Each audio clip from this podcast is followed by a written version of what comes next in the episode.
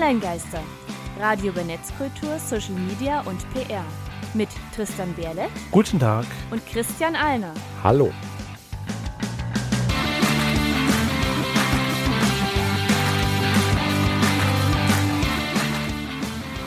Unser Thema heute ist Social Media Statistiken 2022. Und damit hallo und herzlich willkommen zur 68. Folge der Online-Geister aus unserem wunderschönen Studio im wunderschönen Halle an der Saale. Und bevor wir uns mit dem Thema der Sendung auseinandersetzen, bringen wir euch noch auf den aktuellen Stand. Online-Geister, Hausmeistereien. Ja, letzte Folge war unsere Jahresabschlussfolge. Da ist nicht so viel ja, drüber. Die läuft auch außer Konkurrenz. Also insofern So. schenken wir uns das mit äh, Statistiken und Übersichten an La- der Stelle. äh, äh, von, von null Line geeignet bis 10 äh, hier ähm, Fachidiot, null. Kann jeder rein. Genau. Äh, was ebenfalls zumindest laut einigen Aussagen, und da sind wir nämlich gleich bei unserer allerersten Meldung, äh, gegen Null geht, könnte der Hass auf Twitter sein. Zumindest hat der laut einer Studie des Leibniz Zentrums für europäische Wirtschaftsforschung, seitdem es das Netzdurchsetzungsgesetz gibt, also ein Gesetz in Deutschland existiert, und infolgedessen gab es halt eben eine Studie von diesem Leibniz-Zentrum und die haben halt herausgefunden, es gibt nachweislich weniger Hass auf Twitter. Also weniger anhand des Netzwerkdurchsuchungsgesetzes verfolgbaren Hass auf Twitter oder generell haben die alle Posts ausgewertet, wo ist was, was als Hass bezeichnet werden könnte. Ähm, also da gibt's eine konkrete Studie, Komplettstudie dazu, die verlinken wir auch in den Show Notes.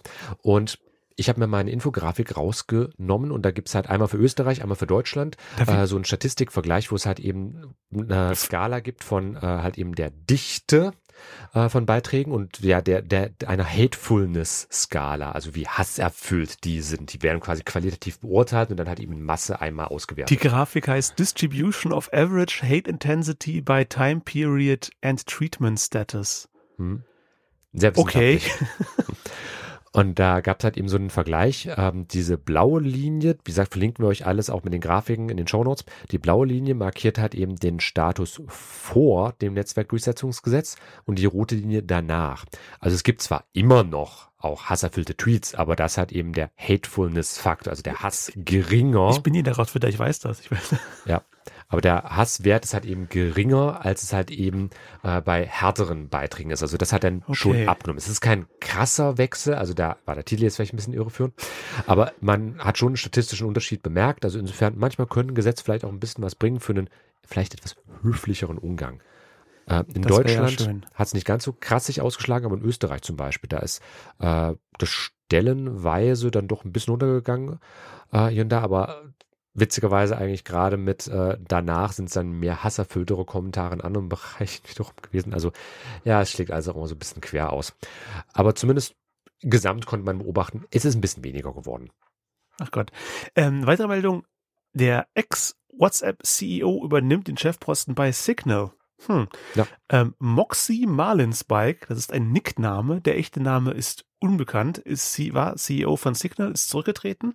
Er bleibt aber im Aufsichtsrat der Signal betreibenden Stiftung und will sich um die Suche nach einem Nachfolger kümmern. Dazu habe er in den vergangenen Monaten bereits mit Kandidatinnen gesprochen. Der Abschied scheint also bereits länger geplant zu sein.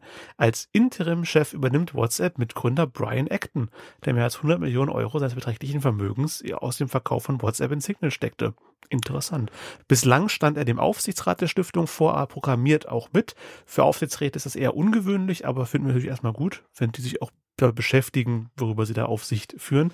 Ähm, Acton hat sich zu einem lautstarken Facebook-Kritiker entwickelt und versteht seine Unterstützung für Signal als eine Art Bitte um Vergebung für den Verkauf Von WhatsApp. von, ja, wir wissen aber nicht, wofür inhaltlich steht und welche Vision er für Signal hat. Aber generell erstmal interessante Meldung Ja. im Sinne von, dass sich bei Signal auf jeden Fall was tut. In welche Richtung sich das entwickelt, muss man schauen. Aber Signal wird ja immer auch so als einer der großen, als eine der großen WhatsApp-Alternativen gehandelt. Als, als Hoffnung, dass WhatsApp nicht das Monopol behält irgendwann, aber Mhm. wobei ich da, wir kommen später im Thema nochmal Genau. dazu. Und wie wenn sich da jetzt die. Chefetage wechselt, das ist durchaus eine interessante Meldung, weil halt eben auch die äh, Signal Stiftung, beziehungsweise das Unternehmen, das sind nur 30 Leute momentan, also sehr überschaubar. Insofern interessant, einfach als Statement. Schauen wir mal, was Ja, da rumkommt. erst. WhatsApp, jetzt Signal. Das ist doch ein Signal. Und das war's auch schon mit den Meldungen. Wir haben pickepackevolles Thema der Sendung und damit starten wir jetzt äh, direkt